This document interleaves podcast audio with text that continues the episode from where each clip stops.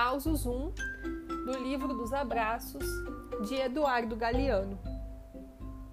Nas fogueiras de Paysandu, Melado e Turria conta causos. Conta acontecidos. Os acontecidos aconteceram alguma vez, ou quase aconteceram, ou não aconteceram nunca. Mas tem uma coisa de bom: acontecem cada vez que são contados. Este é o triste caos do bagrizinho do Arroio Negro. Tinha bigodes de arame farpado, era vesgo e de olhos saltados. Nunca Melado tinha visto um peixe tão feio.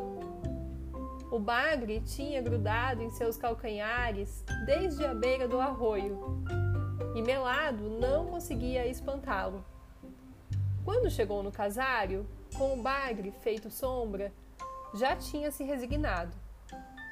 Com o tempo, foi sentindo carinho pelo peixe.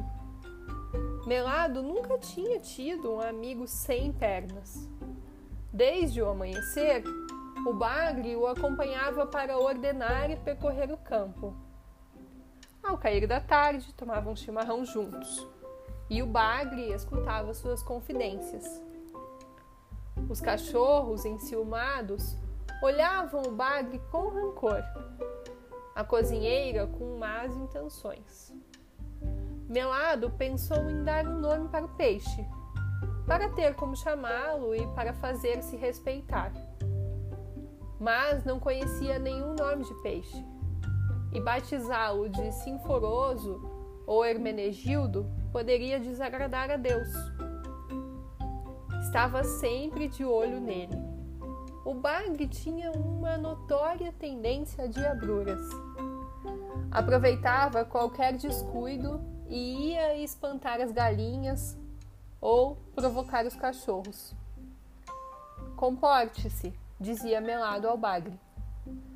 Certa manhã, de muito calor, quando as lagartixas andavam de sombrinha e o bagrezinho se abanava furiosamente com as barbatanas, Melado teve a ideia fatal.